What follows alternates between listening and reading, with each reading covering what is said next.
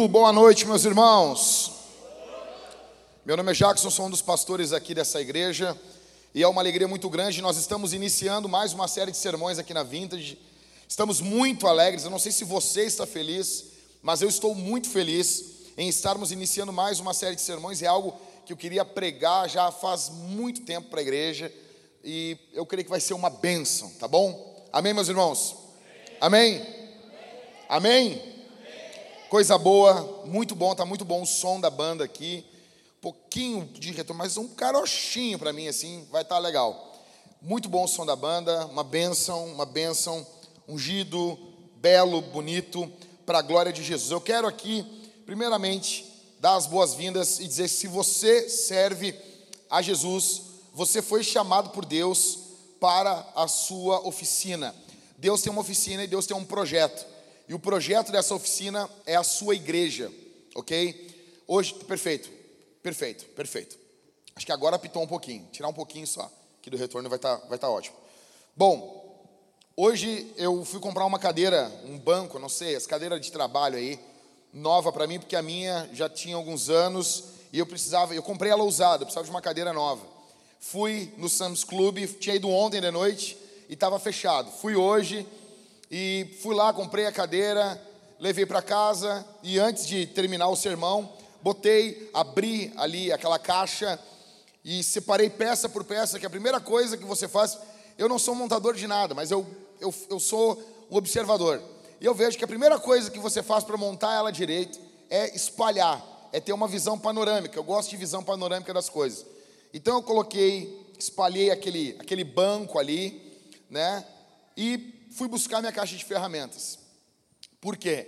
Porque eu tinha que montar aquele banco. Eu pensava que eu ia usar mais de uma ferramenta, só que o próprio fabricante do banco mandou a ferramenta ali, uma chave ali, para utilizar. Utilizei a mesma chave em todos os parafusos. Sobrou algumas peças, esse menor tô brincando, sobrou nada. E montei ali. O que, que eu fiz, cara? O que, que eu fiz? Eu não sou um cara que tenho uh, muita sabedoria com esse tipo de coisa. Eu não fui criado pelo meu pai. Meu pai foi um cara que ele pegou uma outra mulher e foi embora. Não sei se talvez a tua vida é meio parecida com essa, né? Então, mas eu preciso, eu sou um pai de família, eu tenho que fazer. O que, que eu vou fazer, cara? Eu vou fazer a coisa mais simples de todas. Eu vou pegar a ferramenta que foi entregue para mim. Não vou ficar discutindo se a ferramenta é certa ou errada. Se o fabricante mandou aquela ferramenta, ele sabe mais do que eu. Vou pegar o manual, não vou brigar com o manual. Né? Eu não vou ficar assim, ah, esse manual ele tem erro de tradução, esse manual tem um problema, né? Muitas pessoas fazem isso com a Bíblia. Eu vou pegar o manual e eu vou seguir ele rigorosamente. Eu vou fazer exatamente o que está no manual. Por exemplo, fui montando e teve uma hora que ele dizia assim, o manual dizia, não aperte os parafusos até o final nesse momento. Aí eu parei e pensei, não fazia muito sentido para mim. Eu estava montando, faltava colocar as laterais da, da, daquele banco, daquela cadeira ali. Não fazia muito sentido. Só que, disse, ok, vou fazer o que o manual está mandando. E o, o cara que escreveu o manual tinha tudo na cabeça dele. Na hora de você colocar o encosto da cadeira, você tinha que colocar ali a parte do, do lado do braço não pode estar arrochado o parafuso, porque senão não vai entrar. Aí quando tu vira a página, tu entende por que, que não era para arrochar no primeiro momento. Depois, quando tu conecta os parafusos finais ali, aí dizia: agora aperte até o fundo todos os parafusos. Sabe, parece que está falando com criança. E eu garanto que tem homens que montaram aquela cadeira sem ler o manual. e arrocharam até o final o parafuso, não conseguiram colocar um encosto e recorreram e fizeram tudo meia boca. Veja, a vida com Deus, ela é exatamente a mesma coisa que a montagem de uma cadeira. Deus tem um projeto, e o projeto dele se chama igreja. E Deus nos deu para todos aqui, todos que estão aqui possuem dons do Espírito. Essa série eu creio que vai ser uma bênção, ela é uma série curta, de quatro sermões, mas eu creio que ela vai ser um divisor de águas na tua vida. Você possui dons do Espírito. Deus deu dons para você. Todos aqui que servem a Jesus possuem dons. E o que, que são dons? Dom é um presente, é uma ferramenta para uma finalidade. E veja, nós precisamos, para usar essas ferramentas, nós precisamos de obediência, seguir o manual. Nós precisamos uh, não utilizar a ferramenta errada. Por exemplo, quem aqui já utilizou um alicate como um martelo? Seja honesto. Todo mundo aqui já usou um alicate como um martelo. E num primeiro momento, Alex, quando tu olha alicate, assim, tu, aquele alicate, tu pensa, ah, tem que buscar um martelo, ah, longe, ah, prestei um martelo, tem que ir lá pedir de volta. Ah, vou usar o alicate mesmo. O que que tu pensa? Não, vai dar. Tu olhando para o alicate, ele é pesadinho, tem a parte de ferro, então eu vou fechar bem na minha mão aqui e vou sentar-lhe a mão. Mas, cara, quando tu começa a bater, fica aquele negócio tão choncho assim, plaque. E na cabeça, assim, parece que não, agora vai. Não, é eu que estou batendo errado. Não, não é, não é. Tu está usando a ferramenta errada. Essa ferramenta não foi projetada para isso. O martelo é uma ferramenta extremamente mais rústica, mais simples, mais primitiva do que um alicate. O alicate possui toda uma engenharia em volta dele. Possui um eixo, cara. Primeiro de tudo, cara, isso aí, o ser humano não tinha, tinha que ter inventado a roda primeiro. Então veja, o alicate é uma coisa extremamente engenhosa perto de um martelo. Mas não adianta. O alicate não faz as vezes de um martelo. Os dons são a mesma coisa. Deus deu dons, Deus deu ferramentas para vocês. Deus deu ferramentas para mim. E nós juntos estamos edificando a igreja do Senhor. Nós juntos estamos edificando, construindo a igreja. Como assim? Jesus, ele inaugura, mas nós somos tijolos, os, os apóstolos disseram, nós somos pedras vivas. Nós estamos edificando a igreja, a igreja está sendo edificada mais um pouco. Então, quando eu comecei a montar, quando eu abri aquelas, aquelas peças assim, eu olhei, a primeira olhada foi aquela mesma olhada quando tu vai fazer a baliza pela primeira vez, sabe? Quando tu chega, o cara monta o negócio e pensa assim, cara, o carro não vai entrar aí. O carro não vai entrar aí. E o cara diz assim, não, meu, ó, presta atenção. É fazer assim, tu vai virar a tua direção toda para a direita, toda para a direita. Aí tu vai ver no retrovisor, tu vai ver lá, quando tu vê, tu vai botar o carro, tu vai virar toda para a esquerda, o carro vai entrar. É um mais um é dois.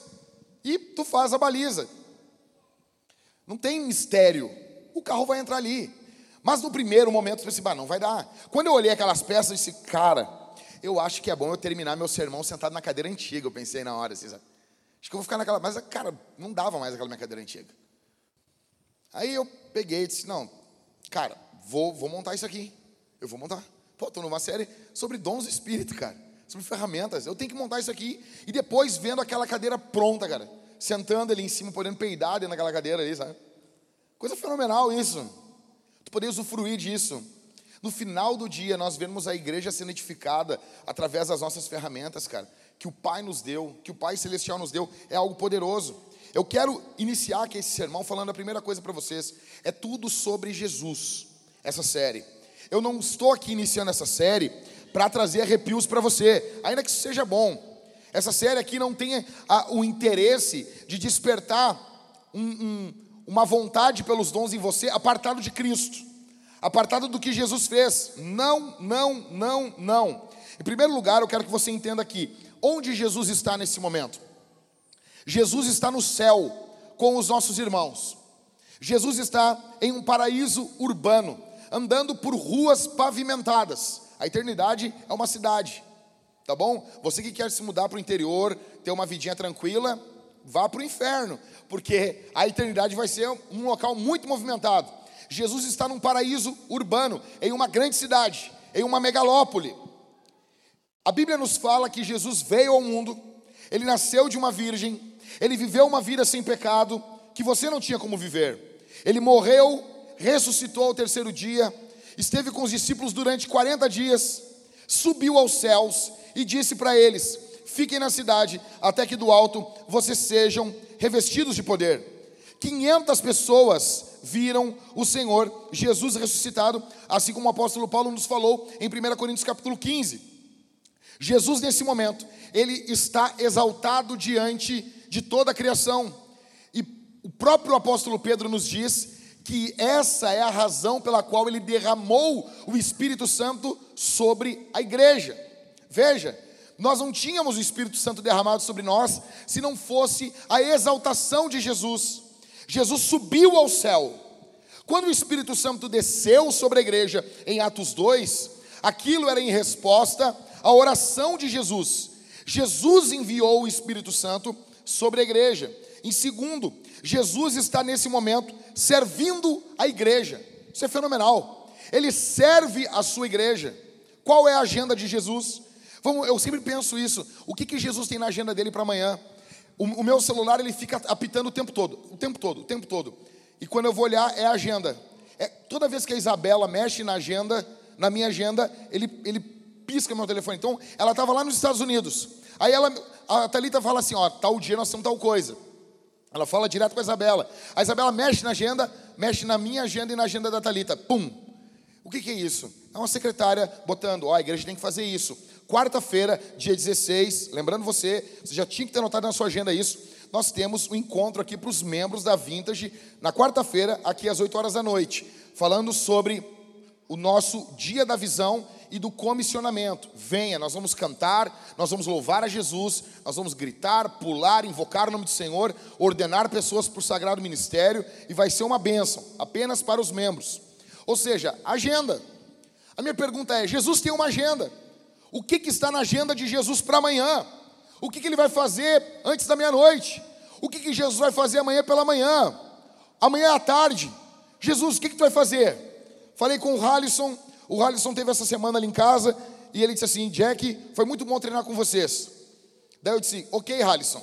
No domingo passado ele treinou peito. E todo mundo só quer treinar peito. Eu disse: Alisson, amanhã nós vamos treinar perna. Tu quer ir lá? Ninguém quer treinar perna. Aí o Alisson: Não, eu não posso. O que, que o Alisson falou para mim? Ele me deu um godô, mas ele estava falando da agenda dele. Eu não posso porque segunda-feira eu tenho tal coisa. Ele não tem 15 minutos amanhã porque segunda-feira ele tem que fazer alguma coisa. Ele está falando da agenda dele. Qual é a agenda de Jesus? para amanhã. Qual é a agenda de Jesus para hoje? Escute, a agenda de Jesus está preenchida com a igreja. A agenda de Jesus está lotada de igreja. O foco de Jesus, a prioridade de Jesus é a igreja. Ah, mas os perdidos, Jesus quer os alcançar através da da da igreja. O foco de Jesus é a igreja. Jesus subiu e o Espírito Santo foi enviado, e esse Espírito Santo vindo sobre nós, nós ganhamos dons, ferramentas, presentes. O que, que Jesus está fazendo nesse momento? Jesus está servindo a igreja, Ele está amando a igreja, Ele está prestando atenção na igreja, Ele está se dedicando à igreja, Ele está atento à igreja, Ele está trabalhando na igreja e através da igreja, com a pessoa do Espírito Santo. A minha pergunta para você aqui nessa noite é a seguinte: se Jesus dá prioridade à igreja, por que, que você não dá? Por que, que você dá o resto para a igreja? Ah, mas é que tem a falsa igreja. Beleza. Por causa de falsos, falsas notas de real, de reais, você não aceita receber o salário verdadeiro? Eu nunca vi ninguém chegar assim no, no patrão e dizer assim: oh, oh, o seguinte, não me dá o meu dinheiro esse final, esse final do mês. Porque tem muito dinheiro falso circulando aí e eu acho errado isso. Ninguém faz isso. Só tem esse papinho com a igreja. Só esse papinho com a igreja. Só esse papinho. Se Jesus está focado na igreja, por que, que as suas prioridades não estão alinhadas com a de Jesus através da igreja? Veja, nenhum emprego, escola, ONG, nada disso vai durar a eternidade. As nações vêm e vão, circunstâncias vêm e vão, e o povo de Deus continua avançando, cara. E o povo de Deus continua indo em todas as culturas, com toda a oposição. Cara, essa semana eu coloquei no meu Twitter, falei assim, cara, é uma loucura. Saiu agora o, o, o trailer do Jurassic Park, o último agora. Né? O último trailer. E, cara, tá todo mundo detonando Chris Pratt, que é o ator aquele do, do Jurassic Park e aquele outro lá do Guardiões da Galáxia. Por quê que estão detonando ele? Porque ele é crente. Porque ele é crente. Porque ele não falou que ia votar na Hillary. No Biden, quer dizer. Porque ele não fez campanha para o Biden. Daí ele não fez campanha para o Biden, na cabeça desses louquinhos, ele é trumpista, do Trump. Aí ele pegou e ele agradeceu a Deus porque o filho dele não tinha nascido com algum problema. O outro segundo, o primeiro filho dele nasceu, tinha uma, tem uma deficiência. Aí falaram que ele estava expondo o primeiro filho dele. Veja, nada do que o cara fala, as pessoas falam bem. Todo mundo dizendo, todo mundo discurso de ódio o tempo todo. O tempo todo. E aquilo estava no Trend Topics. Só que o cara está lá. O trailer bombando, o cara trabalhando. E por que as pessoas estavam falando mal? Falaram tanto mal do cara, porque o cara simplesmente não quis fazer uma campanha política. O cara não defendeu nada. Começaram a chamar o cara de homofóbico. Começaram a falar um monte de coisa. E o cara congrega até na Hilson. Só para só ter uma noção. Para ter uma noção do nível da intolerância das pessoas. São os tolerantes. O cara está na igreja, na dele, quieta dele. Ah, ele, ele disse que ele amava a esposa dele também. Disseram o quê? que isso era um discurso patriarcal e não sei o quê. Ele estava com uma camiseta também, dizia um pouco menos de Estado. Falaram que isso era um discurso uh, de ódio, enfim. Veja, a igreja, ela atravessa todas as culturas em oposição. Eu disse, cara, eu, eu não duvido que venha um tempo onde vai ser permitido novamente perseguição aos cristãos. E eu creio nisso, se Jesus não voltar, isso vai acabar ocorrendo e muito em breve. Tanto que as, o discurso de ódio rola solto no Twitter contra cristãos. Eu retuitei todos os discursos de ódio. Tomara que morram. Tomara, vocês podem ser perseguidos mesmo. Vocês são isso. Vocês não prestam. Nem gente vocês são. Normal. Não dá cancelamento. Atacar cristão. Ah, vocês que mais perseguiram as pessoas. É sempre assim. É sempre assim. Então, se, eu, se um, um índio matar uma pessoa, eu posso matar, dizimar os índios. Faz sentido isso? Se um negro matar uma pessoa, eu vou matar todos os negros. Se um, um asiático matar todas as pessoas, eu vou lá e vou matar todos os asiáticos. Isso não faz sentido. Isso é apenas discurso de ódio. Mas a igreja segue. Apesar de toda essa complexidade, a igreja simplesmente avança. Porque o Espírito Santo está fazendo um milagre. Qual é a maior organização da terra? É a igreja. Qual é a organização mais forte da terra? É a igreja.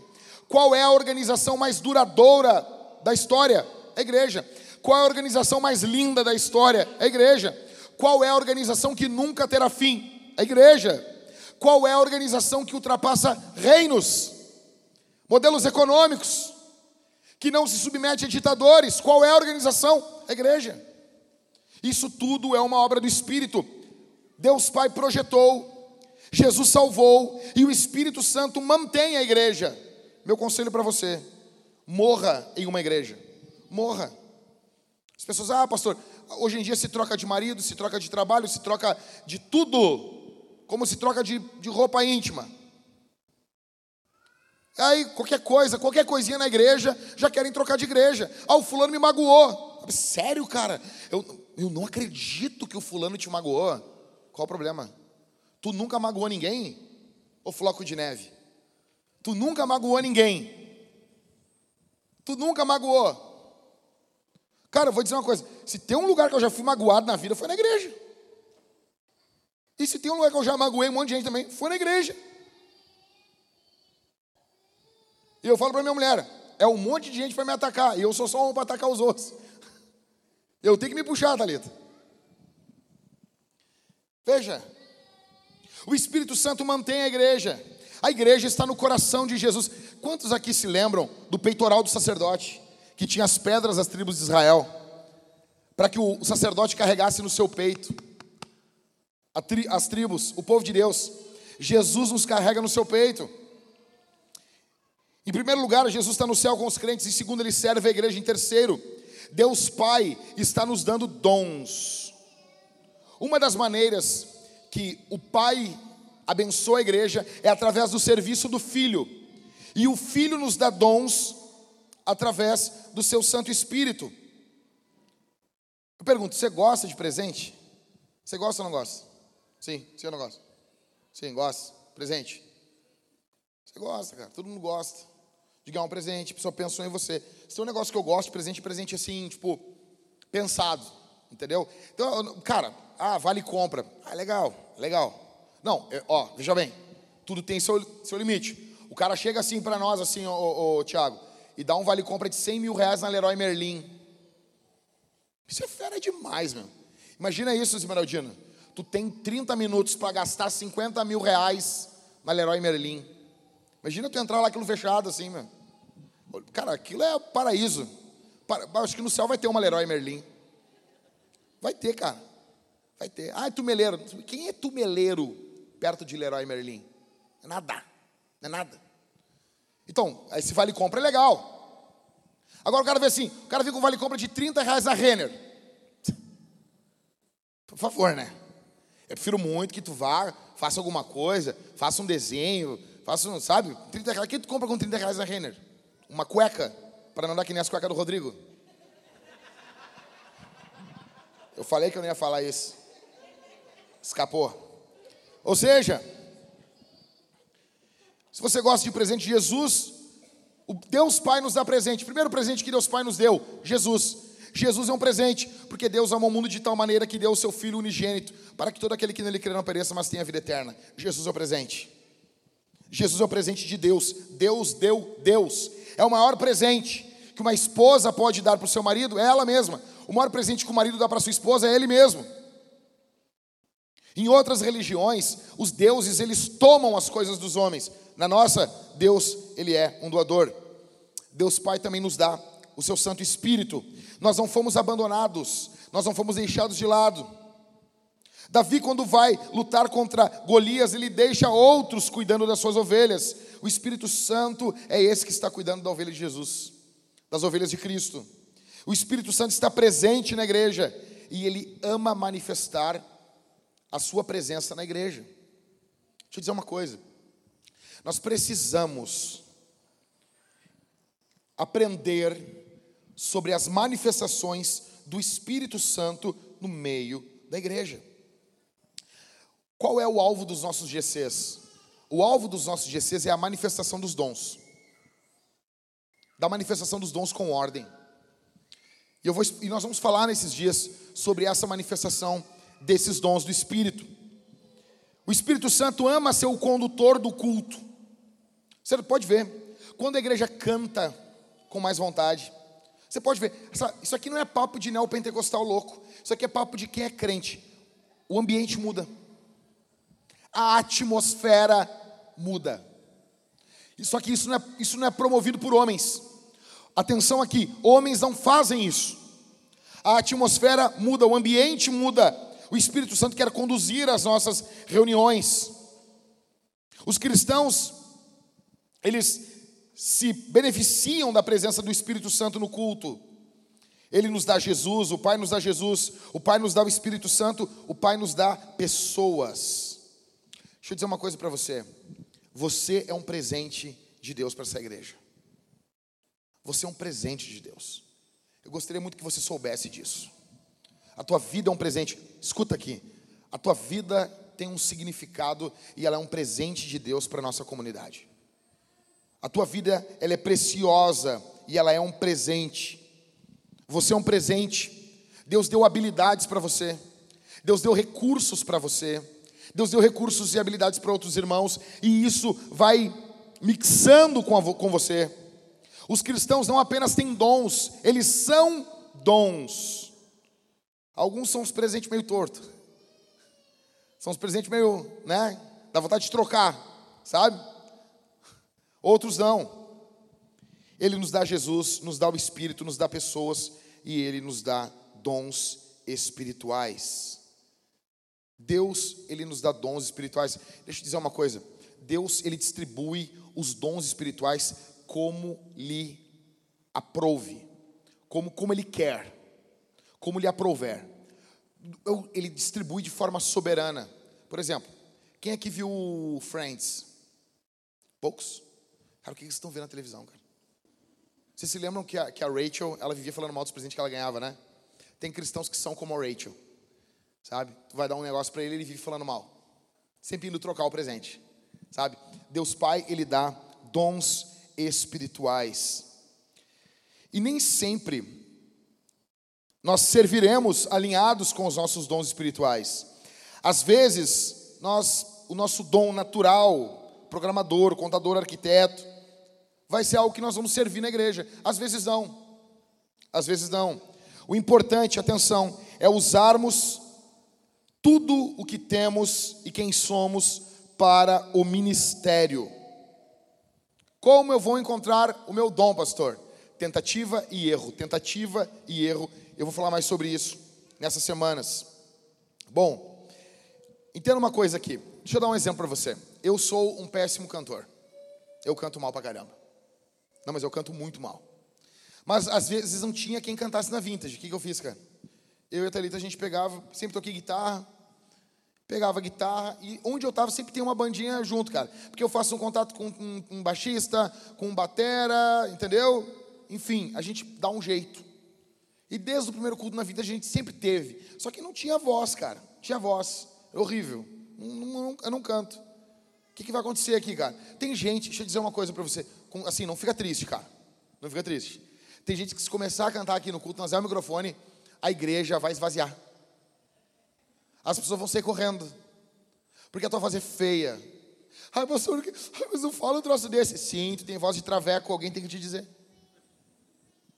Tem a voz de traveco fumante. Não pode falar isso agora, né?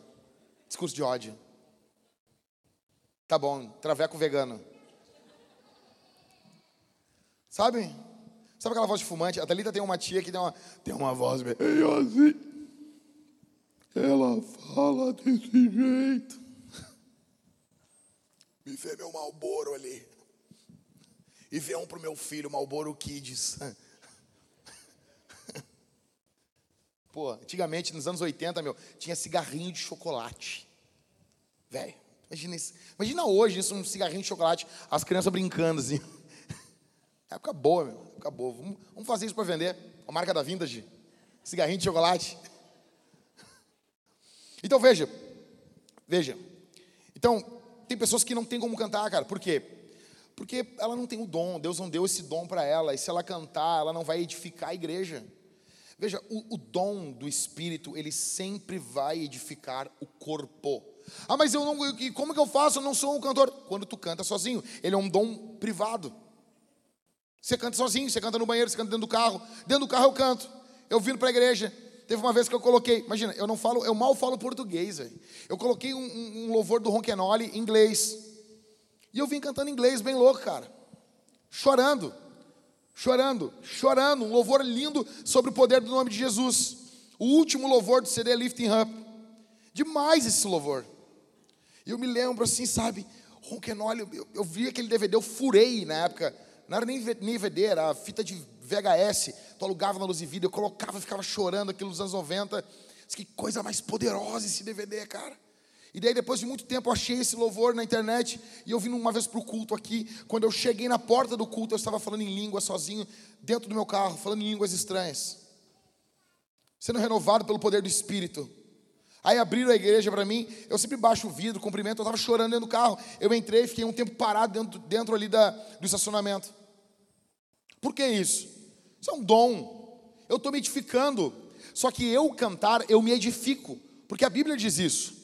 Quando você canta, você se edifica. Mas se eu liderar o louvor, eu não vou edificar ninguém. Você entende isso? Porque eu não tenho esse dom. Simples. Eu vou brigar com Jesus por causa disso? Não, eu não tenho. Deus não me deu esse dom. Então veja, uma das marcas é que o dom que você tem, você vai edificar outras pessoas. E tem dons que não vão edificar outras pessoas, mas ele vai continuar edificando você. São coisas que acontecem no culto, no culto público e tem coisas que acontecem no culto privado. Nem tudo que ocorre no culto privado tem que ter no culto público. As pessoas não entendem isso. Por, por que, que nós não temos ministério de dança aqui na Vintage? Primeiro, porque é chato. Primeiro, porque ninguém gosta. Ah, eu gosto tu gosta só se for tua filha. A minha filha, quando dança, eu gosto. Entendeu? Ela, ela, acabou o culto um dia, ela estava dançando aqui em cima. Eu disse, ó, falei para Thalita, pô, Thalita, até que é legal um ministério de dança na igreja, né? Ou seja, o filho da gente. Só quem, só quem gosta de dançar na igreja é a, é a pessoa que dança e o pai e a mãe de quem dança. O resto ninguém gosta. Né? Você sabe disso. Mas a pessoa não pode dançar em casa para Jesus? Pode. Tem um testemunho de um missionário que, quando ele traduziu a Bíblia, quando ele terminou a tradução bíblica, ele dançou. O Orlando Boyer fala isso no Heróis da Fé. Culto privado. Agora, no culto público, isso não edifica as pessoas. Uma pessoa, um marmanjo, uma mulher aqui bem louca, entendeu? Se saracoteando. Aqui na frente com os leões. Por que isso, cara? Quem disse? Pior ainda é quando as mulheres são altas ainda dançando, que nem a Suzana do, do Éder. Parecendo um avatar. Dançando. Parecendo da seleção brasileira de natação. É estranho. Ah, mas não, ninguém está querendo que você fique parado no seu ambiente. Fica tranquilo, cara. Você pode bater palmas, você pode louvar Jesus. Se você quiser dar um pulo aí, dar uma cambalhota, fica à vontade. Eu estou falando que é por isso que nós não temos, porque isso não é culto público. Ah, mas a Bíblia diz que tudo que a gente faz tem que fazer para a glória de Deus. Tá, mas tu faz sexo para a glória de Deus também, não faz?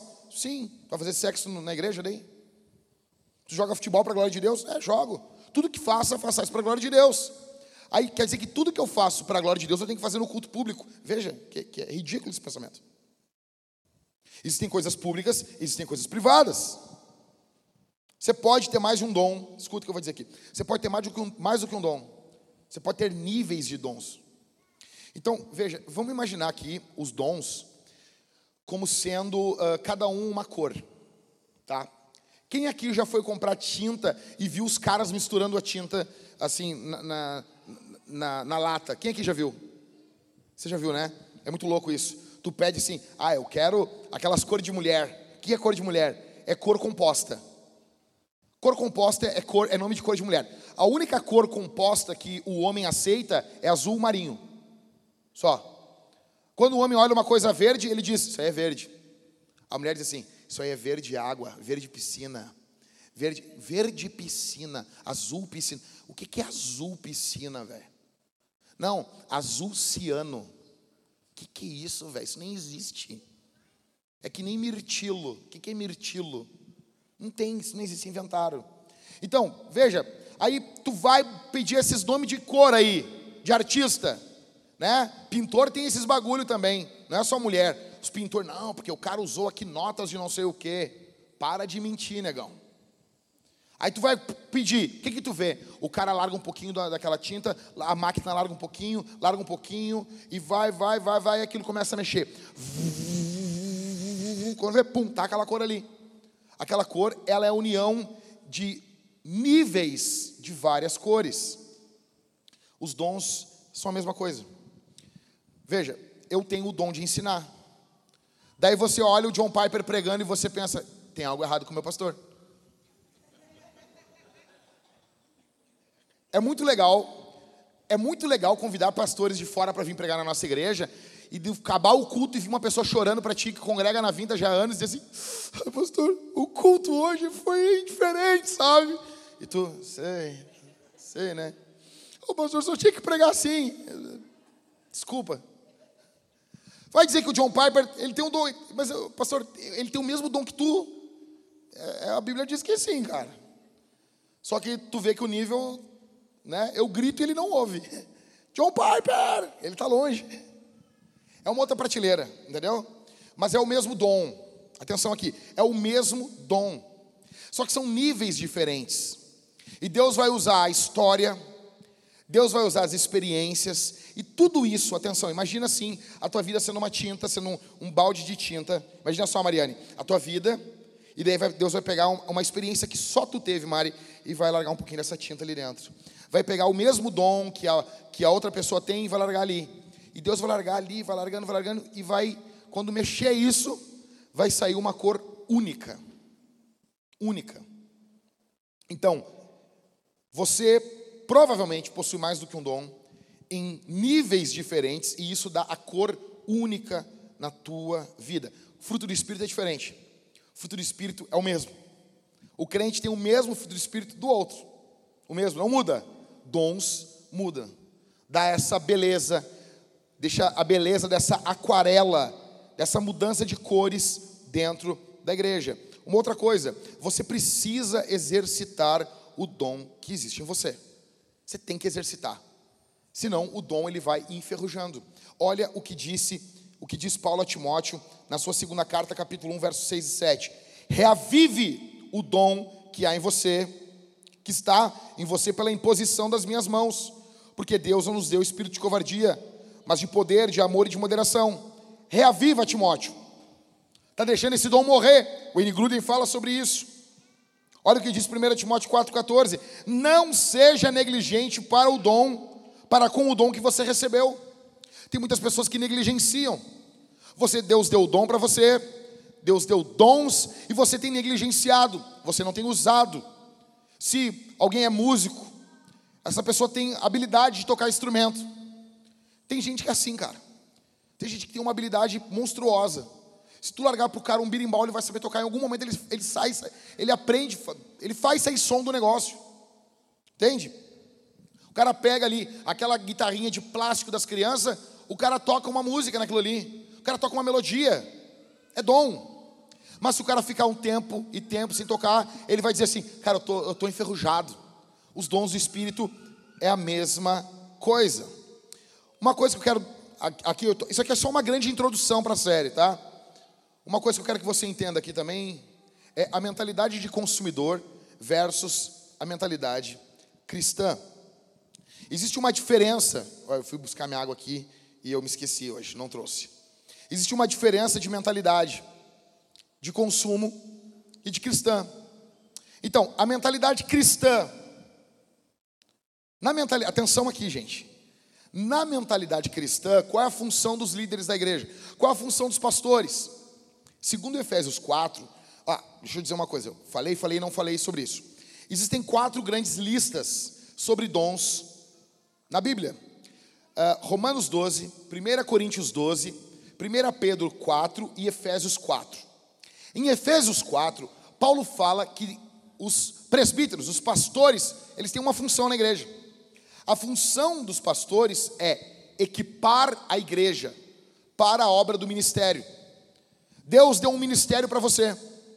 Deus deu algo para você que só você pode fazer. Deus chamou você para fazer algo. Teve uma vez que eu encontrei um rapaz no ônibus. Obrigadão. Abre para mim, por favor, que eu estou com as duas mãos aqui. Teve um rapaz. Obrigado. Deus te abençoe. Valeu. Eu encontrei um rapaz no ônibus uma vez e ele estava estudando. Ele estava estudando. Uh, era algo envolvendo a língua portuguesa. Estava estudando, fazendo, se aprofundando. Literatura. Literatura. E ele estava fazendo um aprofundamento em literatura. Aí eu perguntei para ele, cara, e aí, o que tu vai fazer mais? Ele disse assim, cara, eu tenho um sonho desde criança. Eu, qual é o teu sonho? Eu quero ensinar literatura para surdos e mudos. Você imagina, você imagina quão específico é isso? Deus chamou pessoas aqui para coisas específicas, outros para coisas mais gerais. Então, qual a função dos pastores? Os pastores equipam o povo para a obra do ministério. A mentalidade nisso é uma mentalidade familiar, uma mentalidade de família. Nós estamos somos uma família, os irmãos mais velhos ou aqueles que têm essa figura paternal sobre a igreja, eles estão nos equipando para que nós executemos a obra do ministério. Pastor não é um cara contratado.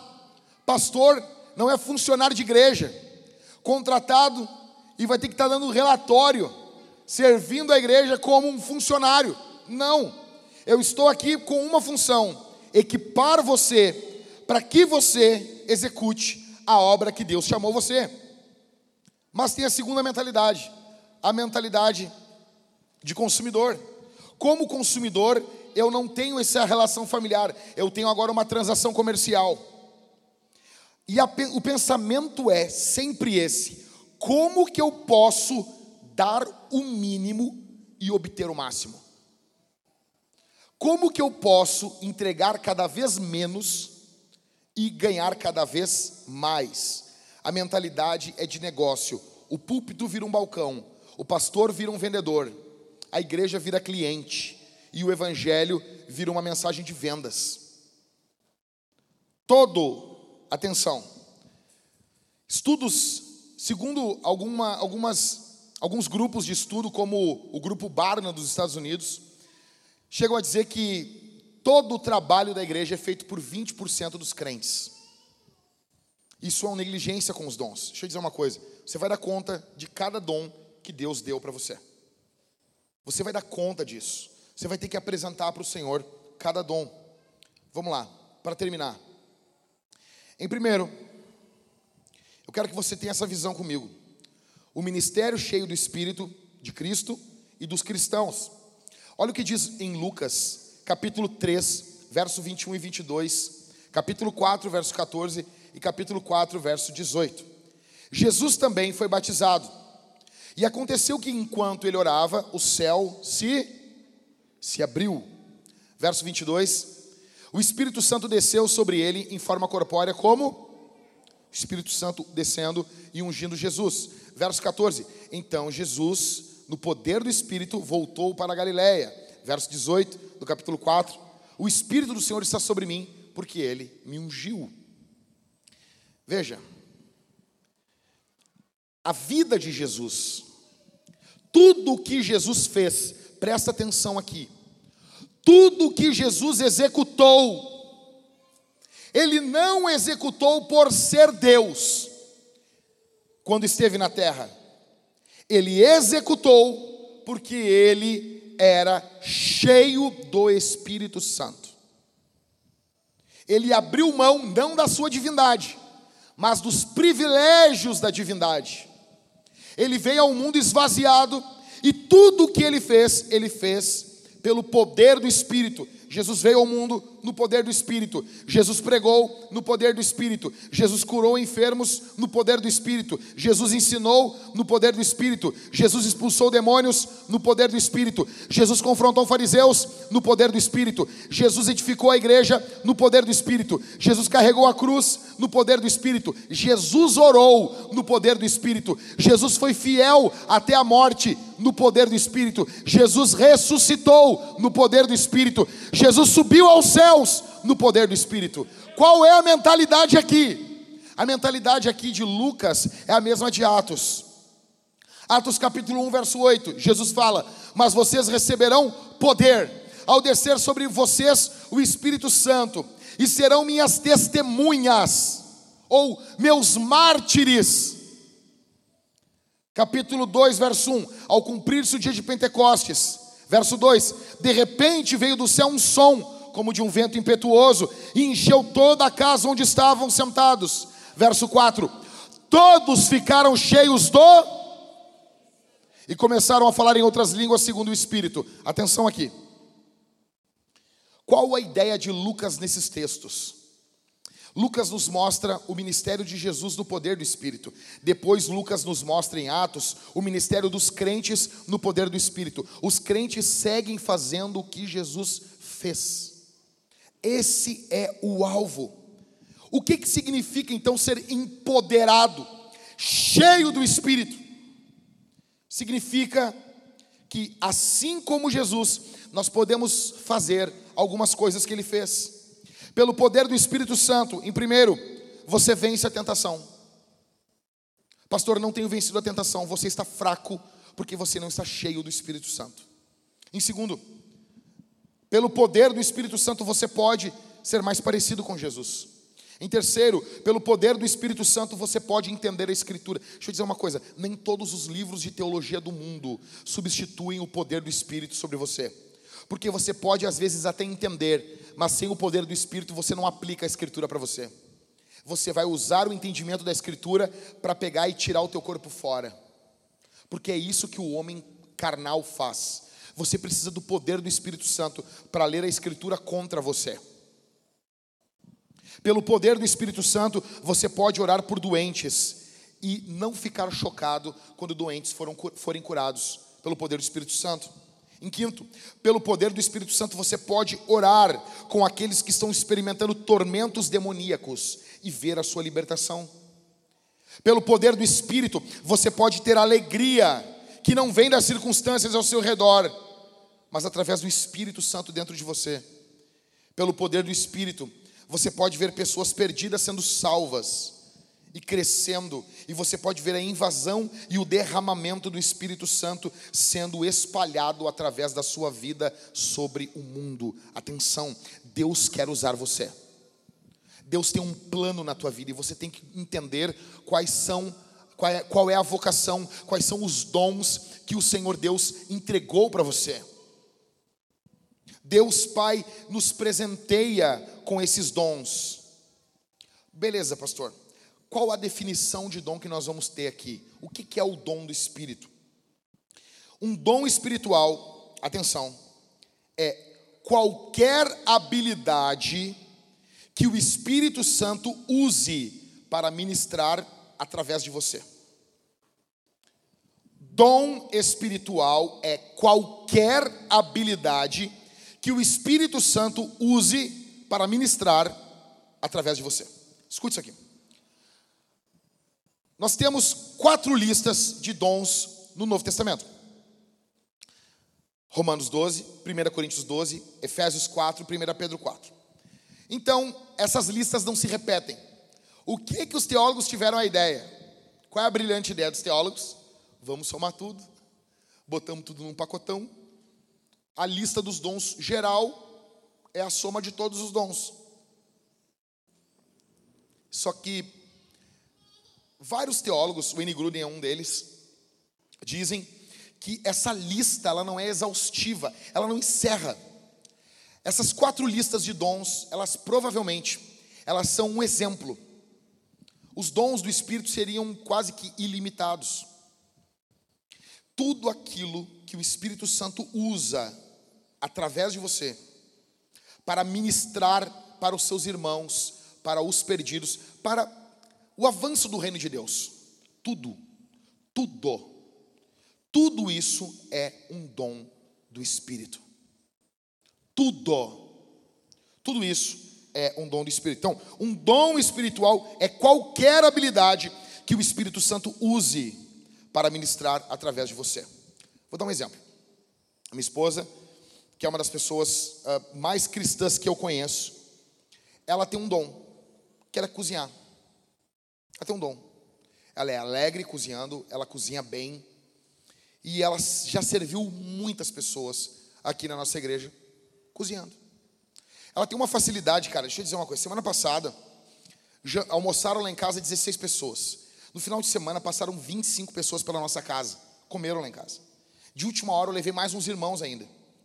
Na hora do almoço, tinha tanta gente. E ela teve que pegar e se virar. Tadinha. Eu disse, ó, vai tanta gente. De última hora sempre se gruda mais alguém, pastor. Fomos lá. O que, que ela fez? Ela pegou, ela deu um jeito, ela fez uma comida. Ela tinha isso, ela pegou, descongelou algumas coisas. E ela, ela faz pratos que ela nunca fez na vida. Ela vai lá e faz. A Thalita, ela tem um dom que se ela bota a comida na boca, ela tem mais ou menos uma noção de como foi feito e de como aquilo foi preparado. E eu já vi ela usando isso diversas vezes para a obra de Deus. Por exemplo, eu não sei se foi tu, Mariane, foi tu que ela foi na tua casa uma vez. A Mariane teve outras irmãs, a Thalita foi, quando não tinha as crianças ainda, era muito recorrente isso. Ia, cozinhava, estocava comida para uma, duas semanas, botava no congelador e tá, a comida está pronta aí. E ela tinha prazer em fazer isso. Passava ali quatro, cinco, seis horas cozinhando na casa dos irmãos. O que, que é isso? É um dom. É um dom. É um dom que serve. É um dom espiritual. É algo que serve. Você, ah, mas como assim algo tão simples? Sim. Só que isso é poderoso num momento de sofrimento, num luto, quando alguém está passando por algo. Nós temos então essas quatro listas de dons, eles não são iguais, não são exaustivas. É um exemplo. Por exemplo, nós não temos na Bíblia dom do louvor. Não tem isso. Mas é inegável que quando o Cauê está cantando aqui, ele conduz a igreja de um jeito diferente. A igreja é conduzida, a igreja é edificada. Isso testemunha com a igreja. Você nota que existe esse dom. O propósito dos dons da Escritura é glorificar a Deus e fortalecer o seu povo. Grava isso. Glorificar a Deus e fortalecer o seu povo. A minha pergunta aqui: o que é que o Espírito Santo fez na tua vida, na tua história? O que se destaca em você, o que você nota em você, na sua história?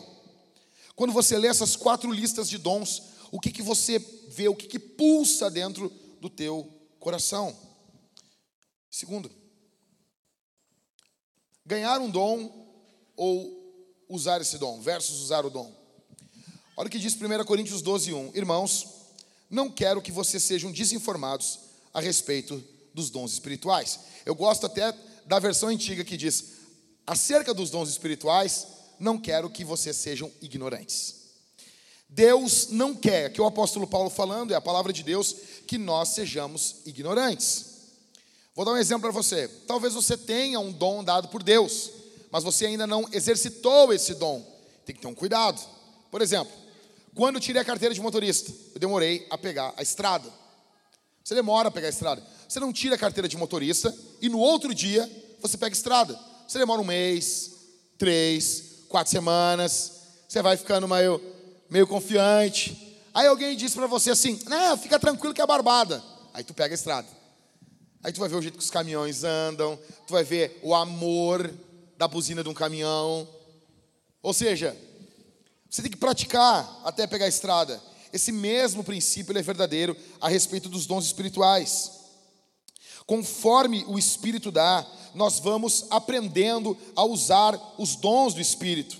Agora veja comigo: existe uma relação entre dons do Espírito e maturidade espiritual.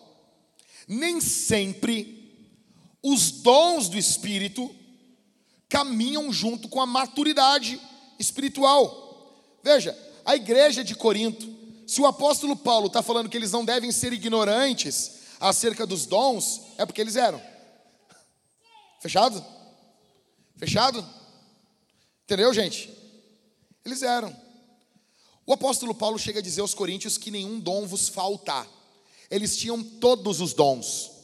Todos os dons. E eles são, cara, junto com Gálatas, as piores igrejas do Novo Testamento. Corinto é uma igreja bagunçada pra caramba, velho. Tem um cara transando com a mulher do pai dele. Tem irmão se processando. Tem gente fazendo divisão na igreja. Os caras na ceia ficavam bêbados. Imagina isso. Chegar no culto e o cara dizer assim: canta de novo aí, Cauê.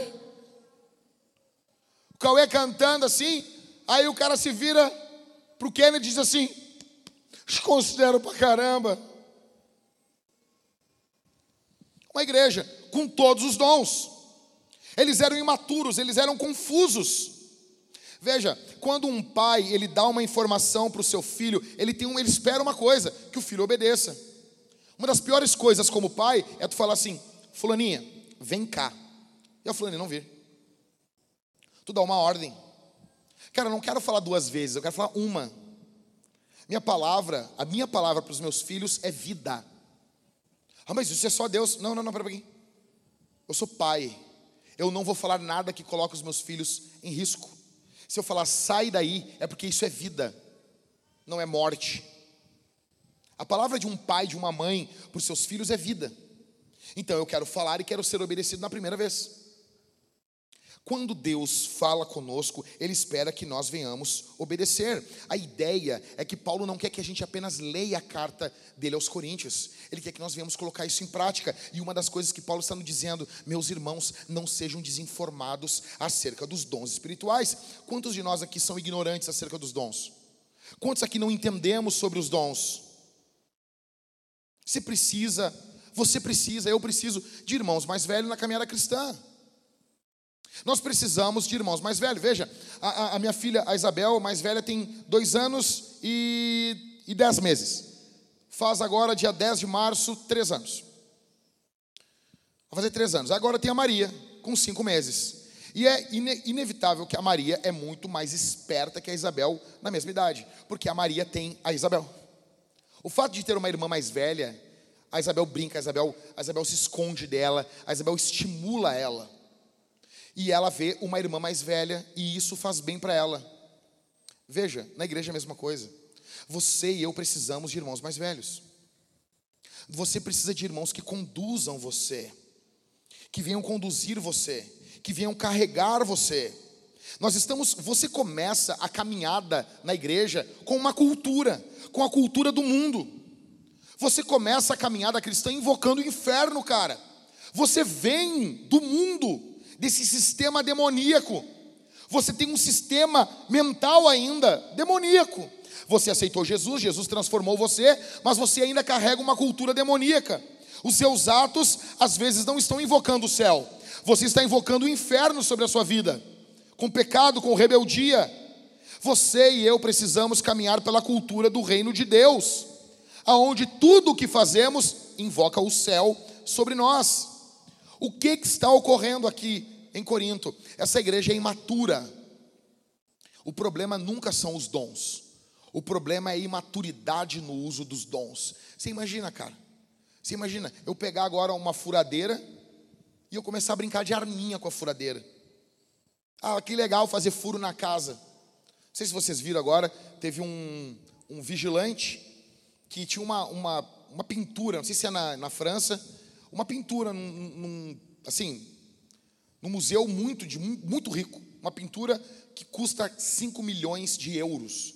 O vigilante passou por ali, você viu essa Ever? E ele fez dois olhinhos. Era uma pintura de que não tinha olho. E aquilo acho que foi agoniando o vigilante. Daí ele.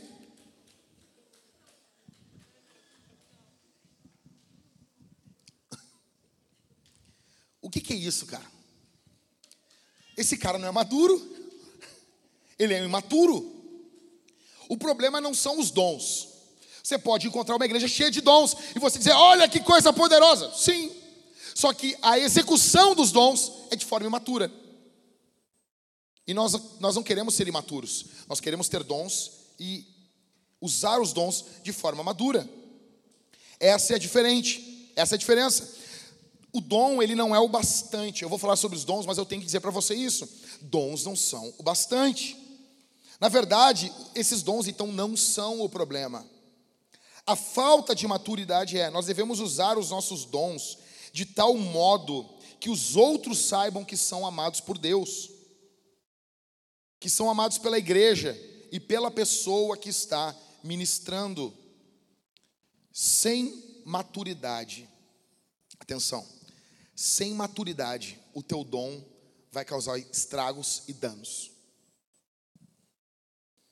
O dom que Deus deu, se você usar ele sem maturidade, você vai causar estrago. Ah, pastor, como assim? Da onde tu viu isso? Na minha vida. Na minha vida. Eu prego o evangelho desde os 15 anos, cara. Desde os 15 anos, viajando, pregando. E eu assumi púlpitos que eu não tinha maturidade para assumir, cara. Com 17, 18 anos, eu fui convidado para pregar num, num evento de de uma igreja, era uma semana de festa, eles estavam fazendo várias comemorações, era um ginásio, e eu fui pregar no dia, o pastor me convidou, ele estava fazendo 30 anos de casado.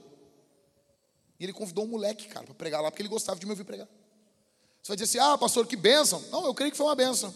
Só que eu não tinha maturidade para isso. Quantas vezes eu estava em rodas de pastores, isso acaba te amadurecendo na, na marra e eles estão falando sobre os problemas da convenção. Aí, velho, tu vai ouvir coisas terríveis. Tu vai, saber como que é a vida dos pastores ali. E eu estou ali com meu terno, com a minha gravata, com a minha Bíblia embaixo do braço, com uma cara de maduro.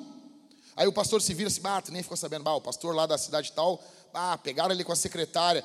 Por fora, por fora eu estava assim, Cássio. Que terror isso. Por dentro eu estava assim, burro, Pá, vou contar para os guri.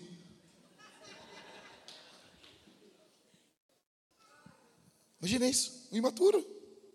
Qual foi a primeira coisa que eu fiz quando me deram a minha primeira oferta? Eu nunca vou me esquecer. Eu fui pregar numa igreja, Terminei de pregar, aí veio o pastor. Depois eu fui saber que era assim que os pastores davam oferta, né, na antiga. Eles vinham com o envelope e botavam dentro do bolso do teu casaco, assim.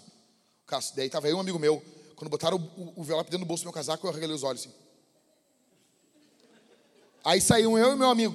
Eu e meu amigo, a gente foi. Caminhando pela rua, quieto, um, do lado do outro. Daí nós ficamos parados na parada, assim. Isso é 99, 90, 98, 99. E daí ele se virou para mim. Ô Jack, eu acho que ele te deu uma oferta. Eu, eu também acho, cara. Tu não tá curioso? Eu tô, cara. Abre aí. Eu louco de medo. Imagina que passa alguém na igreja, eu abrindo o envelope assim. Tipo, louco, assim, o cara dá o dinheiro, tu envelope, contando o dinheiro na frente do cara, assim. Aí eu abri, nunca me esqueci, tinha 30 reais. 30 reais, cara. Aí ele disse, três notinhas de 10. Ele disse, o que, que tu vai fazer, meu? Eu olhei para ele, vamos comer um X?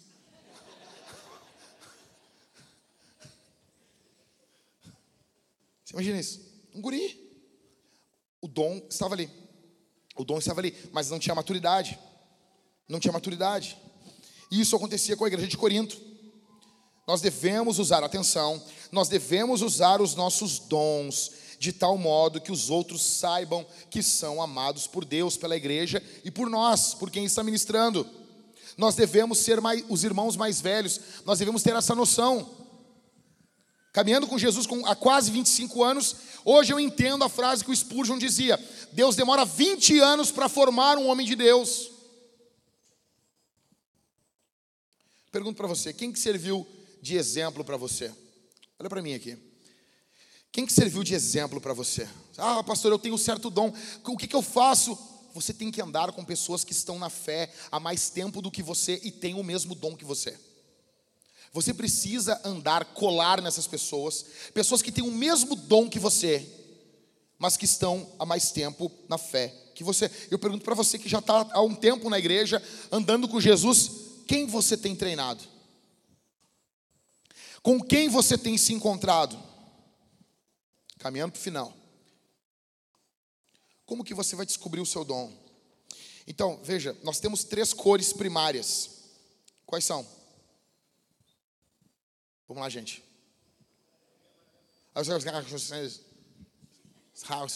Línguas. Ficar falando em línguas aí. Vai, quais são as três cores primárias? Hã? Isso aí. Amarelo, vermelho, azul, vermelho, azul, amarelo, azul, vermelho, amarelo. Essas aí. Essas aí. São as três cores primárias. Com essas três cores, você faz todas as cores que existem. Todas as cores que existem. Os dons espirituais, eles são um pouco como as cores. O Espírito Santo dá a cada crente diversos dons espirituais na medida e você passa a ter uma cor própria. Você pode ver isso. E olha aqui para mim, nós precisamos ter essa noção, essa mentalidade. Nós devemos nos alegrar em Deus pela forma que Ele ministra na nossa igreja através dos nossos irmãos. Nós devemos chegar aqui e você vê assim, o Jonathan trabalhando lá, e você se alegrar com, com o jeito que ele trabalha, porque esse é o jeito que o Espírito Santo trabalha através dele. Você chegar aqui e você vê o pastor Everton cuidando das finanças, quase perdendo os cabelos, perdendo os cabelos, né, Everton? Quando o Everton veio, veio pastorear aqui, congregar aqui na Vintage, ele tinha mais cabelo. Eu era mais novo, mais magro. O ministério está acabando com a gente. Mas você tem que ver o jeito do pastor Everton, você se alegra em Jesus pela forma que o, do pastor Everton, ele é único. E isso com todos os irmãos, em todas as áreas. Você se alegra com o que Deus está fazendo. São cores únicas, são diferentes porções de dons diferentes. Nem todo cristão, meu irmão, é chamado para o ministério vocacional, mas todo cristão é chamado para a obra do ministério. Todo, todo. Esse trabalho no ministério inclui o seu emprego, a sua família, a igreja, a comunidade, amar e servir as pessoas na sua vida como o Senhor Jesus fez. Meu alvo aqui, meu alvo aqui nessas semanas é ajudar você a descobrir de que modo Deus fez você de forma única para glorificar o nome dele através do serviço do ministério. Você é único no ministério que Deus te deu, na porção do ministério que Deus te deu. Encerrando, dez perguntas, e eu gostaria muito que você anotasse isso, que você trouxesse caneta, papel, você anotasse isso, tá bom? E primeiro, em que coisas tu encontra alegria no espírito ao fazer elas? Que coisas? Tu vai ser, cara, quando eu faço isso, não sei, velho, eu fico, fico feliz, tenho felicidade.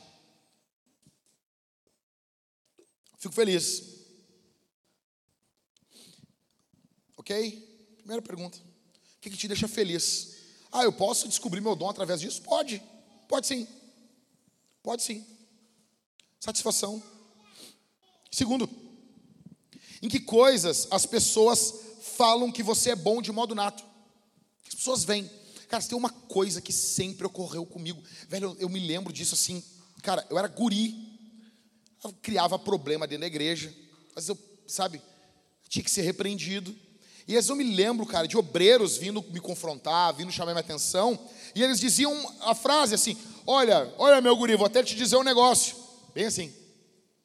É inegável que Deus te chamou para o ministério. Eu cresci ouvindo isso. Até quem, quem não gostava de mim, quem ia me criticar, sempre falou isso para o ministério da palavra. Sempre, sempre, sempre, sempre. O que as pessoas olham você e elas dizem que você é bom, de modo nato. Terceiro, quando as pessoas pedem a sua ajuda, elas pedem a sua ajuda no quê? No que você é solicitado. Veja, as pessoas nunca vão pedir para mim fazer uma casa. Não tenho, não sei fazer. Não sei fazer isso. Não sei fazer. As pessoas nunca vão pedir, sabe? Nunca, nunca vão pedir para o Cortez cruzar uma bola. Só, só a gurizada pegou a piada, né? Você entende isso? Não é o dom do cara. Você, você entende? Qual é o dom? Qual é o teu dom? Qual é o teu dom? Ah, Jack, qual o meu dom é? O principal é o dom da palavra, não é o dom do serviço. Ah, mas é assim, veja o quanto quanto serviço subcusta. Diáconos lideram a igreja servindo e pastores servem liderando. Qual é o dom? O que as pessoas chamam você? Cara, estou aqui, tenho condições tranquilas de trocar uma lâmpada, de trocar uma tomada, normal mas eu nunca fui chamado para isso. Ninguém me chama para isso. No máximo assim, pô, meu, segura essa, essa escada para nós aqui. Às vezes o cara que está fazendo, eu noto que ele sabe menos que eu. Eu sei pouco, mas eu sei que o cara sabe menos que eu. Mas ninguém me chama para isso. Nunca. O que, que as pessoas chamam você? Mas, dúvida bíblica, todo mundo me procura. No que as pessoas procuram você? Quarto, por quais pessoas ou coisas você se aflige, causam tristeza em você? Quais situações entristecem você? Uma marca, por exemplo, de quem possui o dom da cura, eu estou falando do dom, é ficar extremamente perturbado ao ver a doença no mundo. Não estou falando que ah, fico triste, então eu tenho. Não, não, não estou dizendo isso aí. Não estou dizendo isso aí. Eu estou falando de crise. Falando de crise. Eu estou falando tem gente, eu, eu conheço pessoas que não dormem de noite quando vem um cadeirante na igreja e ele não levanta no meio do culto. Eu conheço. Eu conheço. Provavelmente os criadores do hospital eram pessoas que tinham o dom da cura, que, que têm esse anseio de ver a vinda do reino de Deus, porque no reino de Deus não vai ter doença. Os dons estão ligados com a vinda do reino. Então, os dons cessam quando o reino de Deus vira na sua plenitude. Então tem pessoas, atenção, que elas têm essa ânsia de ver a manifestação de algo resolvendo um problema que aflige. Dei um exemplo aqui do que envolve cura, mas pode ser em qualquer área. Por exemplo, uma coisa, eu fico aflito quando alguém fala algo que a Bíblia não está falando. Me irrita. Isso, isso, isso causa uma dor. Sabe? Eu tenho vontade, se eu estou ouvindo, se eu estou ouvindo um podcast, é que assim, eu, eu, eu, admiro quem consegue. Eu não sou um repórter. Atenção aqui, eu não sou um repórter. Então, assim, tu está ouvindo um podcast e o cara fala uma bobagem da Bíblia, eu tenho vontade de me materializar lá dentro. E dizer assim, cara, não é assim, velho. Então, às vezes, às vezes eu não consigo ouvir nem até o final o programa, eu desligo. Eu, meu coração começa a dar palpitação, não estou brincando. Eu, eu começo assim, para uma crise de ansiedade muito grande começa a suar. É uma, não, é uma, não é uma assim uma coisa, ah, que droga, o fulaninho falou uma coisa errada. Não, não, eu tô, eu tô falando, eu tô falando que eu fico em crise. Em crise. Eu tenho vontade de gritar, me dá uma raiva, um desespero. O que, que é que causa isso em você? Em que área? Quinto, que pessoas ou coisas você vê que precisam de atenção mas outras pessoas acabam negligenciando. Quando você olha a igreja, você olha assim, isso aqui, cara, isso aqui, a igreja tinha que fazer isso aqui, cara. Como é que a vintage não faz isso aqui, cara? E daí eu passo assim, ó, ei, não tô nem aí. Aí eu olho assim, aí vê o Thiago assim, cara, Jack, olha aqui, para nós temos que fazer isso aqui, cara. Eu, aham, o que, que é isso? É dom? A minha, a minha, minha cabeça está milhão numa coisa. A cabeça do Thiago está milhão em outra. A cabeça do Everton está milhão em outra. A cabeça, sabe? Está tudo, tudo em milhão assim. E tu vê assim, cara, olha aqui. Eu me lembro, tinha um, eu congreguei numa igreja, uma igreja batista. Aí chegou um irmão chorando para o pastor: Pastor, nós precisamos alcançar as almas. Aí o pastor disse: É, precisamos. A gente precisa. Temos, temos, que, temos que fazer isso aí. Faz dois mil anos que a gente está indo tentar fazer esse negócio aí, né? Temos que alcançar as almas. As almas. Temos que ir. Pastor, Deus disse que a igreja, falou no meu coração que a nossa igreja tem que fazer um trabalho. Eu vou, eu vou. Como, é, como, como assim? Não, Deus falou comigo, pastor, que a igreja tem que ir alimentar as pessoas no presídio central. As mulheres que vão visitar os maridos. Deus falou comigo. E a igreja tem que fazer isso. Na hora o pastor se botou a mão na cabeça dele, orou e disse: Tu está empossado como líder desse ministério. Vai. Ah, mas como assim? Mas sim, é tu. Tu vai cuidar. É tu que está com isso no coração. Vai, começa. Vai em nome de Jesus. Vai. Não é assim. Não foi assim que o faraó fez com José. José, ó, tem que ter, ó, ó, vai, vai vir um tempo de fome aí. Tem que ter um cara para organizar tudo esse negócio aí. O faraó olhou, é tu? É tu, tu é o cara. Então veja, qual é essa área da igreja? E isso não é que a pessoa é ruim que não está prestando atenção. Cara, não é o ministério dela. Não é o dom dela. Aí tu vê assim, quantos aqui já caíram na filmagem do Halisson? Quantos? Quantos aqui da igreja já foram filmados aqui por uma coisa que fizeram errado na cozinha ali? E o Halisson entra ali que nem um pitbull. Sabe, eu vou dizer uma coisa para vocês.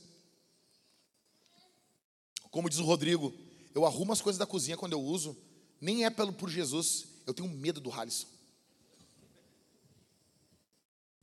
Sabe, é que assim, às vezes eu olho, eu olho e eu não sei nem se, se tá bom pro, pro crivo do Halisson. E daí eu olho eu penso, cara, eu tento pensar assim, what would Halisson do? O que que o Halisson faria no meu lugar? Aí eu fico olhando o local assim, eu fico, cara, eu não posso ratear aqui. Tem coisa que para mim tá ótimo. Brasil. Só que não, o cara olha ali e aquilo perturba ele. Tem outra área que o cara olha e aquilo perturba. O que, que é que você, esse cara, não estão dando, não estão dando noção para isso? Atenção. Sexto, que habilidade Deus deu a você? Habilidade. Cara, pastor, eu tenho um dom. Eu corro. Tem gente que corre. Você imagina isso se você for um corredor e isso servir para alcançar outras pessoas no reino de Deus. Talvez você tenha um ouvido absoluto. Você toca bem. Toca, pum. Não. Talvez você assim, ó oh, pastor, eu sei tocar harpa. Quem já viu, quem já, quem já viu alguém tocando harpa? Nunca viu? Ah, poucas pessoas. O cara toca harpa, né? Toca harpa. Talvez você, você, você sabe disso? Minha pergunta para você. Talvez você tem uma algo apurado com, com números. Você fazer bom, bons cálculos. Imagina. E aí? Você imagina isso? Você, você é bom com os números, isso pode ser usado para o avanço do reino de Deus. Em sétimo, quais recursos Deus deu a você que podem ser usados para o avanço do ministério, para o avanço do reino de Deus? Exemplo, dinheiro. Dinheiro. Tem gente que tem dinheiro. Falando de dinheiro, cara. Falando de que eu, eu já vi isso aí. Para chegar assim, os caras quebrando a cabeça para a igreja avançar, para a plantação de uma igreja, o cara chega aqui, meu, tá aqui, ó. Pau! Tá aqui. Teve um missionário nos Estados Unidos, estava tentando comprar um prédio, um cara rico chegou e fez assim, ó, seguinte, eu tenho uma oferta para dar aqui no culto. Eu vou dar o dobro que todo mundo der até chegar ao valor de comprar o prédio. Eu achei fenomenal isso aí. Primeiro que ele, não pagou sozinho. E ele forçou os caras a dar. Os caras começaram a dar. Peraí, se eu der isso aqui, ele vai dar o dobro. Bom, vou dar mais. E os começaram a dar o dinheiro. E os caras foram entendendo assim. Não, vou dar, vou dar, vou forçar esse louco a dar dinheiro. E compraram o prédio em uma noite. Ele podia ter comprado sozinho, mas não. Não é uma obra de um homem só, é uma obra de uma igreja. Achei fabuloso isso.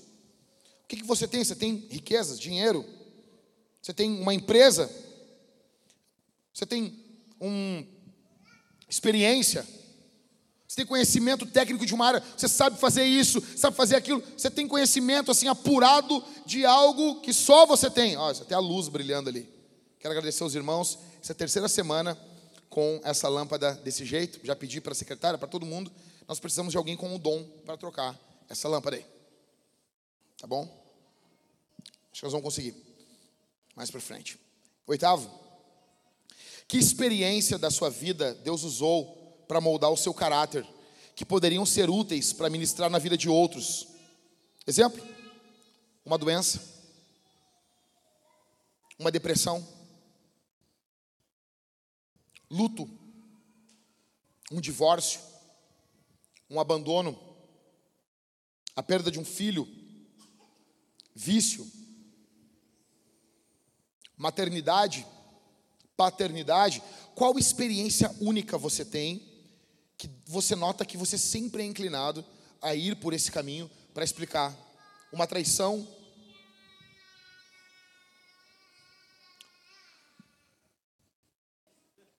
Muito bom. Muito bom. Nono, que coisas que energizam você e esgotam outras pessoas. Velho, deixa eu explicar um negócio. Tem coisas que me energizam. Tem coisas que eu fico louco. Tem coisas que fazer para mim não, não, não, custa. Eu vou fazendo, eu, sabe, que nem o pitbull. O pitbull ele sai correndo, correndo, correndo, correndo, correndo, correndo, correndo, correndo, atrás daquela da, da, da caça, corre, corre, corre. E cara, ele morre ali, velho. Ele morre. Tem coisa que se me botar a fazer, eu vou morrer fazendo. Pregar. Não, não paro. Você já viu? Já viu isso? Próximo aniversário eu vou ganhar um relógio da igreja, eu sei disso. Pregar na rua.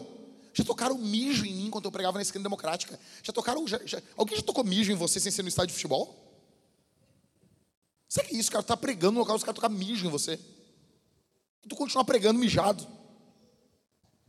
Sabe que é isso, cara? Continua pregando, cara, como se não houvesse amanhã. Já tentaram bater. Um ateu veio pegar bater. Ateu, cara, imagina. Um ateu veio bater em mim. Que mundo a gente está vivendo que um ateu vem bater num cristão? Antigamente a gente matava eles. Olha. Os tempos mudaram, hein? Olha, no século XVI ele perdia a língua. Calvino arrancou a língua dos caras lá e dizia: Não, mas está na Bíblia, é necessário fazê-los calar. Bah, não precisa ser literal assim, né? Você imagina isso? Mateus veio para bater em mim, cara, eu continuei pregando, cara. Uma vez, na rua da minha volta, estou pregando ao ar livre, cara, eu era que nem carro, carro ruim. Sabe carro ruim? Onde para, prega. Eu era assim, velho. Onde eu parava, eu pregava. Aí tô fazendo um culto, assim, pro nada, e eu tô pregando. E um cara parou de moto na frente, assim. E ele começou a, a, a dar punho, assim, acelerar e gritar, assim. Aí o que, que eu fiz, cara? O que, que, eu, que, que eu fiz? Eu comecei a pregar desse jeito e ele não tinha voz. E ele, e ele dando, dando ganho, dando ganho assim na moto. Né, né, né. E eu continuei, eu, cara, eu comecei a pregar, eu era guri novo, tinha um pulmãozão, comecei a pregar, pregar, pregar sem, sem intervalo. E comecei a falar e não dava intervalo enquanto eu estava pregando. E ele com a moto enlouquecido e eu Pregando desse jeito com o microfone assim, parecia um pregadorzinho da Deus é Amor. Eu tava bem louco pregando. E num dado momento ele pegou e deu um punho, ele, azar, saiu, vai pro inferno. Quando ele saiu, ele caiu de moto, cara. Caiu de moto, cara. Caiu a moto em cima do coisa e ficou queimando o cano na perna dele, velho. E ele agoniando, sério, cara. E eu olhando aquilo assim, o que, que eu fiz? Fui ajudar ele? Não, eu continuei pregando. Não, eu continuei pregando. Aí foram ajudar ele. Eu continuei pregando com ele antes, com ele acelerando, com ele agonizando de dor, com ele sendo ajudado pelos irmãos, com ele chorando, e eu não parei de pregar. O que, que é isso, cara? Não, porque tu é bom. Não, não é dom, cara. E não esgota. O que, que é que não esgota você? Cara, veja, tem pessoas, tem pessoas que dizem assim: ah, pastor, ah, eu tive um síndrome do pânico. Eu acho que eu tive esse negócio também. Eu preguei com síndrome do pânico na vintage. Eu preguei na vintage com 40 graus de febre. Já preguei, já preguei assim, quase me cagando, quase vomitando. Já preguei de tudo que é jeito, cara. O que é que energiza você? O que é que você não se cansa? E que esgota outras pessoas? Bah, cara, tem outras pessoas que não aguentam. Por isso que é complicado você querer o dom do outro. Porque você querer fazer a função do outro quando você não tem o dom, porque você vai se quebrar. Você não tem o poder do Espírito para fazer determinada coisa. E quando você tenta fazer a determinada coisa que determinado irmão faz no poder do Espírito, você vai fazer sem o poder do Espírito. Você vai se esgotar, você vai se destruir. Você entendeu? Se Deus não deu esse dom para você, não faça. Porque você vai destruir a sua vida. Décimo, que coisa que você aprendeu sobre esse, esse desenho divino, essa pintura que Deus fez em você. E aqui entra tudo. Eu, eu amo testes de personalidade. Sabe esse bagulho? Não tô, até os bobo, até os bobos, assim, os, bo, os bocó da internet. Faço todos. Eu comprei um livro lá agora, Descubra seus pontos fortes. Ele vem com um teste. Mas ele vem com um teste assim gabaritado. Já fizeram não sei quantas milhões de pessoas no mundo todo. Ele é um teste assim de altos executivos. E ele tem uma raspadinha, o, o Isma. Tem uma raspadinha nele e tu tem acesso, um acesso ao site, e demora 30 minutos fazendo o teste. E eu tô assim, cara, quando que eu vou fazer? Eu tô assim com o livro na cima, em cima da minha mesa. E tu descobre teus cinco pontos fortes. Daí tu faz o teste e inicia a leitura do livro. Sabe? Eu não estou falando que tudo isso vai, vai dar, que, mas às vezes nessas bobagenzinhas, tu encontra algo de Deus mesmo na tua vida. O que é que você fez? Eu encerro dizendo que os dons eles têm três categorias, e é o que eu vou falar né, durante essa semana. As próximas três semanas, dons de serviço. Vou falar sobre as obras da missão, pessoas. Semana que vem vai ser sobre isso.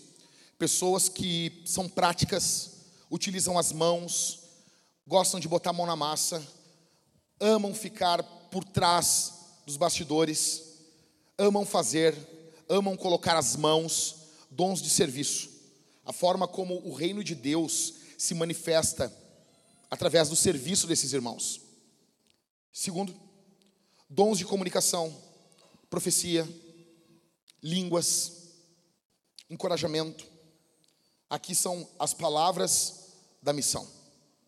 São todos os dons que envolvem a fala. Todos os dons que envolvem a fala. Terceiro, Dons de sinais é que são os dons mais polêmicos.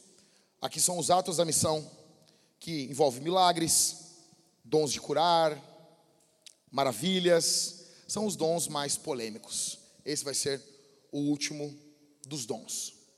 Ok? É a forma como nós vamos trabalhar nos dons. E eu gostaria muito que você prestasse atenção, você anotasse e você tivesse isso guardado dentro do seu coração.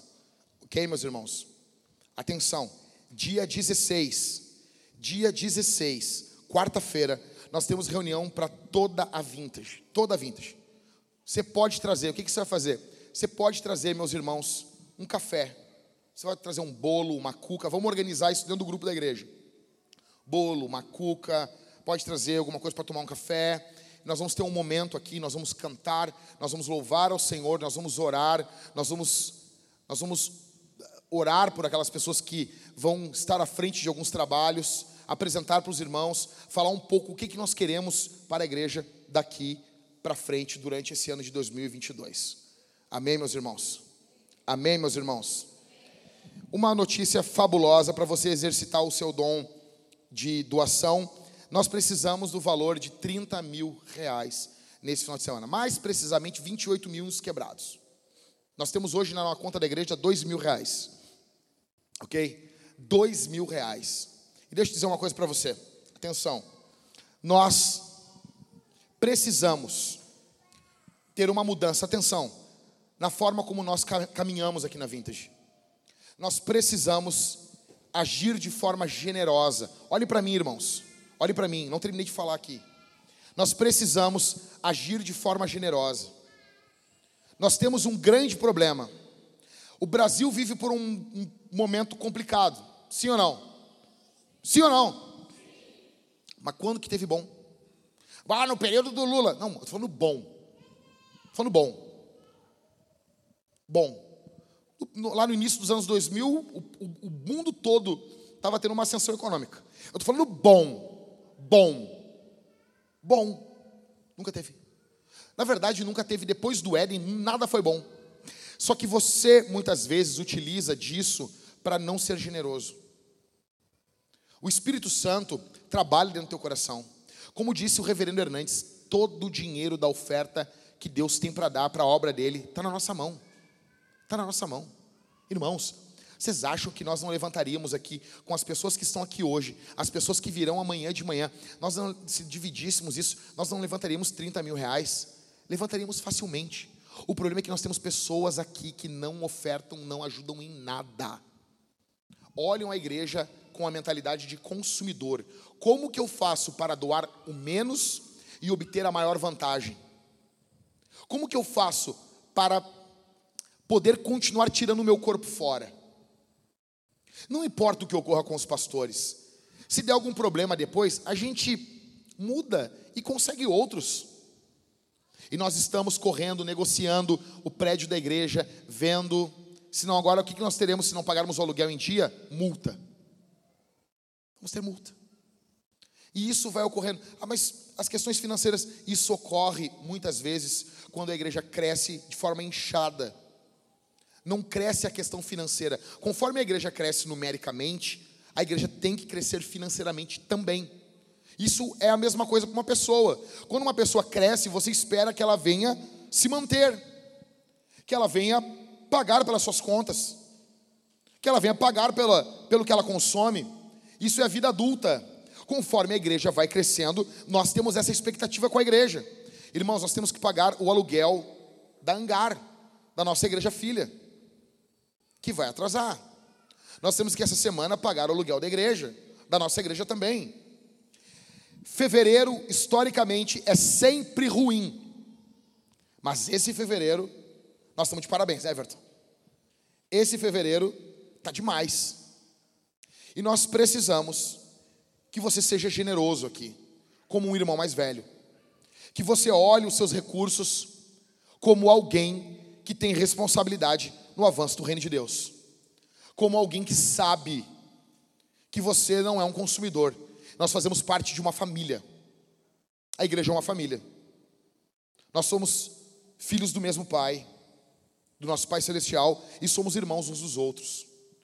E nós precisamos servir o Senhor de forma generosa. E deixa eu dizer uma coisa para vocês. Nós, obviamente, temos do nosso meio pessoas com dom de contribuição. Paulo fala aos romanos que tem esse dom, dom da generosidade, da contribuição. Mas por que, que nós não temos nunca nas nossas ofertas ofertas ousadas, ofertas altas? uma, duas, três. É porque as pessoas que têm esse dom estão enferrujando esse dom. Ah, pastor, é muito fácil falar. Ok, você pode desconfiar da minha, da minha motivação em falar isso. Mas assim como nós temos pessoas que têm o dom da intercessão e estão enferrujando esse dom da intercessão. Nós temos pessoas aqui que poderiam doar mais e não estão doando mais. E você sabe que é com você que eu estou falando isso. O Espírito Santo traz isso ao seu coração nesse momento. O medo tem enferrujado o teu dom. Você tem orado menos, pregado menos, alguns aqui têm ofertado menos do que deveriam. Alguns, Deus deu esse dom. E deixa eu dizer uma coisa: aqueles que têm o dom da generosidade, normalmente, eles são pessoas prósperas, são pessoas que possuem muita prosperidade para servir a igreja, o próximo, sua família, seus vizinhos e a cidade. Muitas pessoas acabam prosperando poderosamente. São pessoas que Deus deu muitos recursos para que o reino de Deus avance.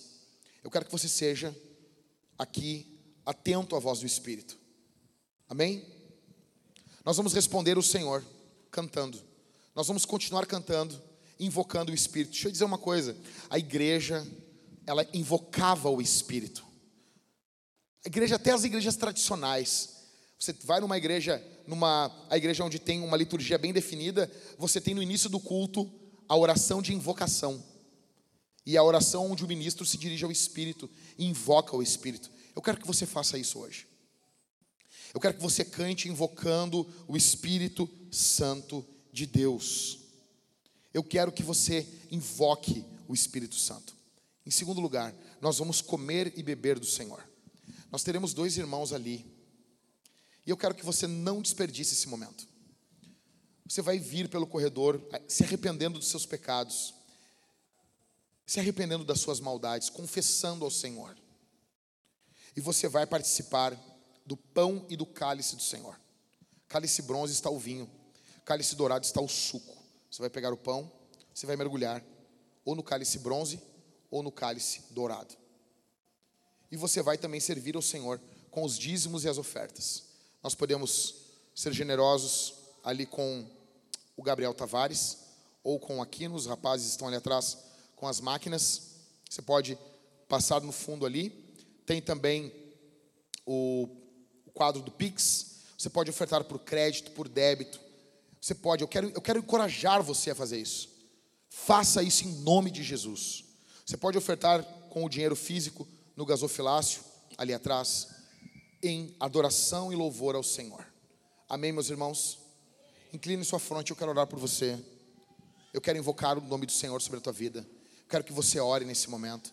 Quando a banda começar a cantar, você vai ficar de pé e vai cantar. Meus irmãos, Comece a orar. Abra a boquinha e ore nesse momento. Ore, meus irmãos. Ore. Não espere eu pedir. Não espere eu orar. Não espere eu manivelar. Ore. Ore. Pai, aqui está o teu povo. Aqui está o teu povo. Aqui está a tua igreja. Aqui está a tua amada noiva. Eu oro pelo teu povo. Eu peço tua graça sobre o teu povo. Que o Senhor Deus nos abençoe. Que o Senhor Deus nos guarde. Que o Senhor Deus derrame o teu espírito sobre nossas vidas. No nome de Jesus.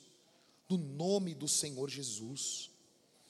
Ó Deus, distribua dons aqui, Senhor Distribua dons aqui sobre o teu povo, distribua dons sobre tua igreja, aqui no nome de Jesus.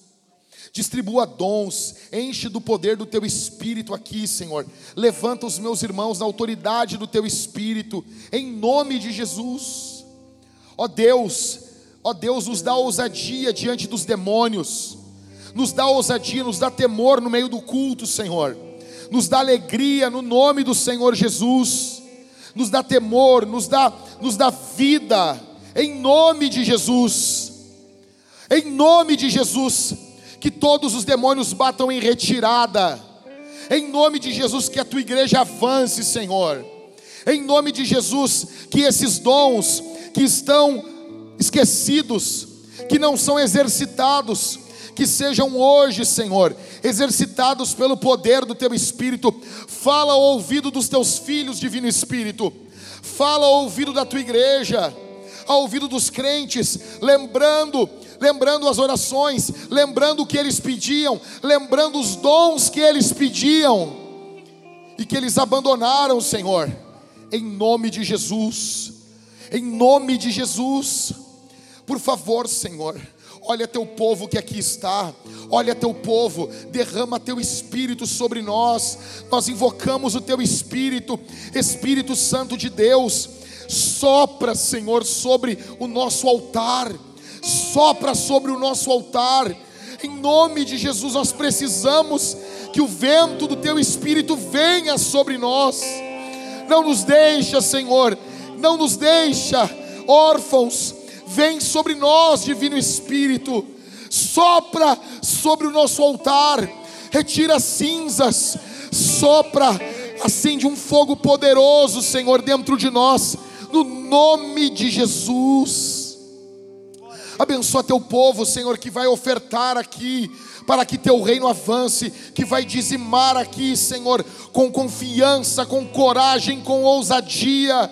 Em nome de Jesus, muda o quadro financeiro da nossa igreja, Senhor. Nos ajuda, nos ajuda, nos ajuda. Em nome de Jesus, pelo poder, pela autoridade, pela autoridade, pela beleza do santo nome de Jesus. Tua igreja avance Vem sobre nós, Divino Espírito, vem sobre nós. Come now, fount of every blessing. Tune my heart to sing thy grace. Streams of mercy never ceasing call for songs of loudest praise. Teach me some melodious sonnet, sung by flaming tongues above. Praise the mount I'm fixed upon it. Mount of God's unchanging Here I raise my Ebenezer.